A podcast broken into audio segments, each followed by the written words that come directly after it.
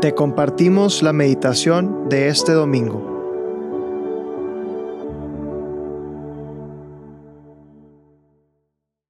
En nombre del Padre, del Hijo y del Espíritu Santo.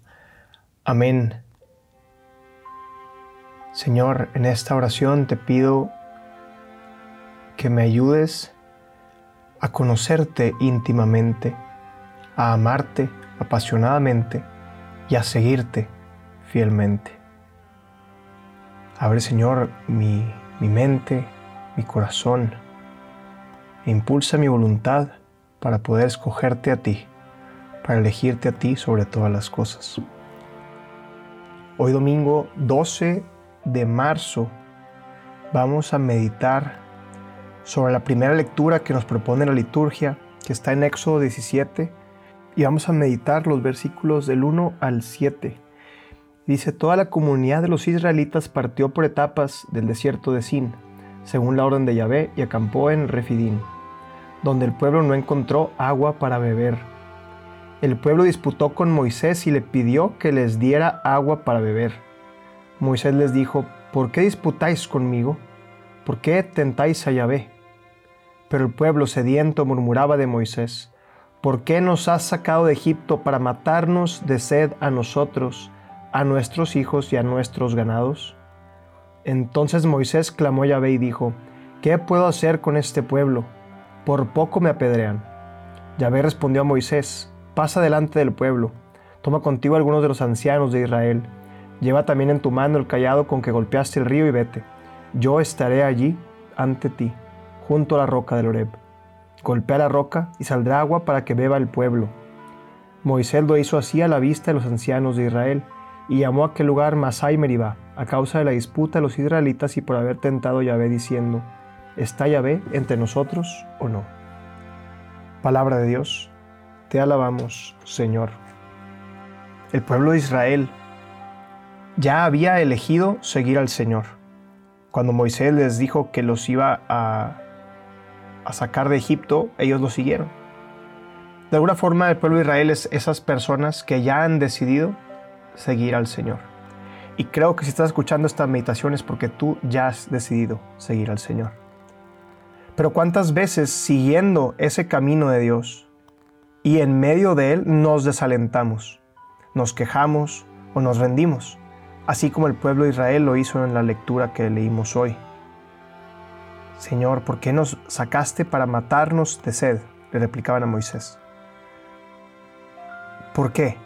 ¿Por qué ¿Por qué habiendo visto y por qué habiendo experimentado la gracia de Dios y su poder? Porque el pueblo de Israel ya había visto cómo Moisés abrió el mar y muchos otros milagros. Ya habían visto el poder de Dios y habían recibido inclusive los beneficios que era ser libres, no ser esclavizados en Egipto.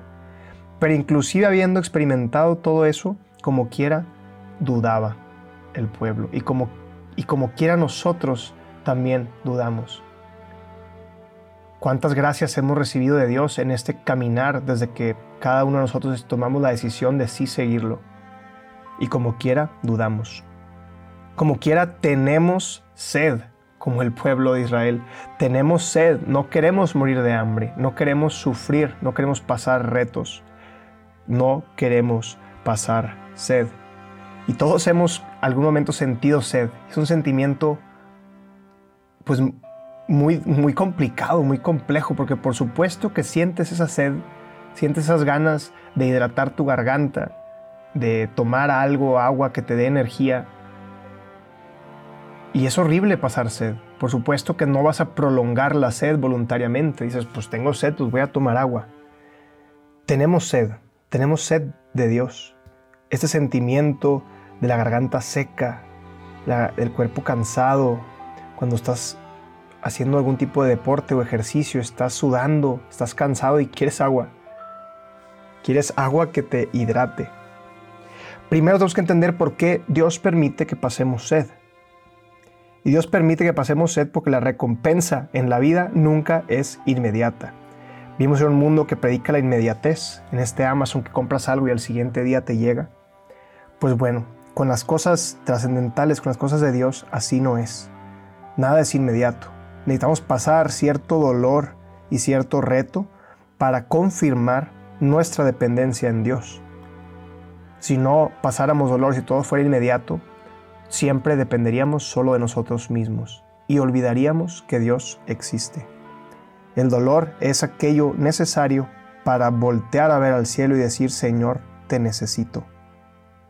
Y esto lo confirma San Pablo en la segunda lectura del día de hoy.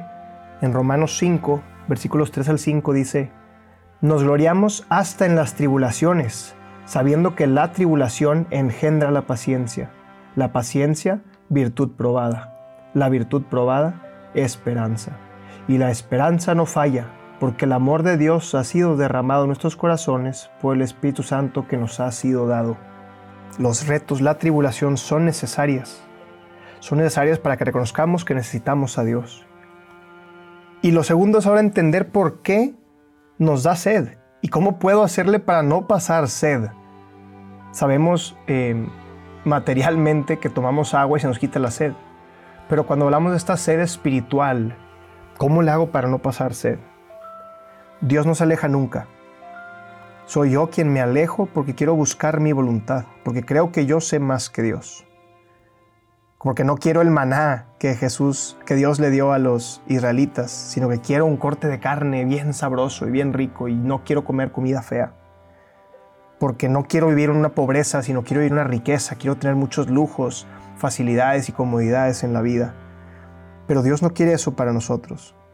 Estamos apegados a tantas cosas que no necesitamos y por eso pasamos sed. Y el antídoto para la sed nos la da Jesús en el Evangelio. A Marta le dice, Marta, Marta, te preocupas por muchas cosas, pero solo una es necesaria. Y a la samaritana en el Evangelio de hoy le dice, quien bebe de esta agua que yo le voy a dar, nunca tendrá sed. ¿Cuál es esta agua que nunca nos va a dar más sed?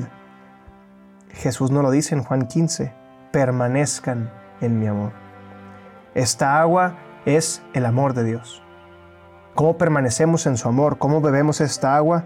Pues Jesús nos ha dejado su presencia en los sacramentos, nos ha facilitado el acceso a Él a través de la oración y nos ha pedido que amemos a nuestros hermanos.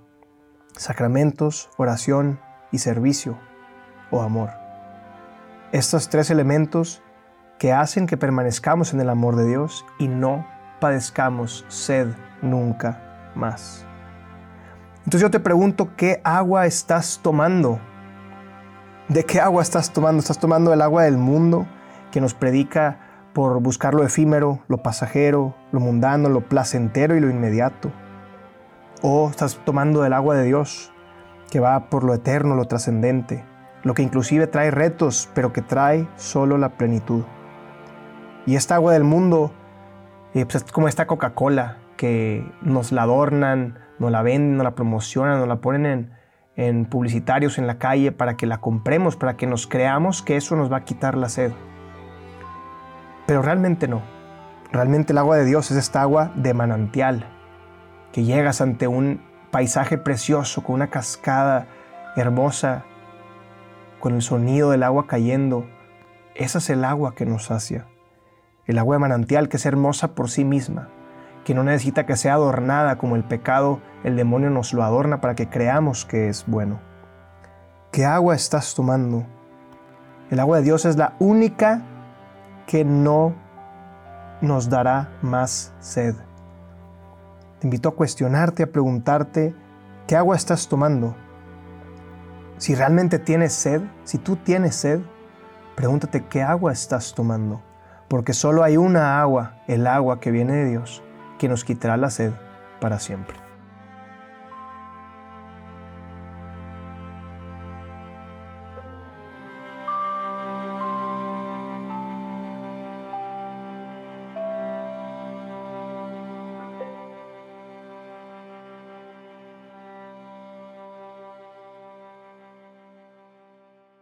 Te damos gracias, Señor, por todo los beneficios recibidos a ti que vives y reinas por los siglos de los siglos. Amén.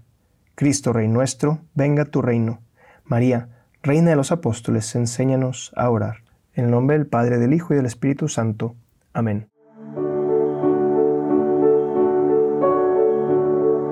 Te invitamos a quedarte en oración y que escuches lo que Dios tiene preparado para ti el día de hoy. Nos escuchamos mañana.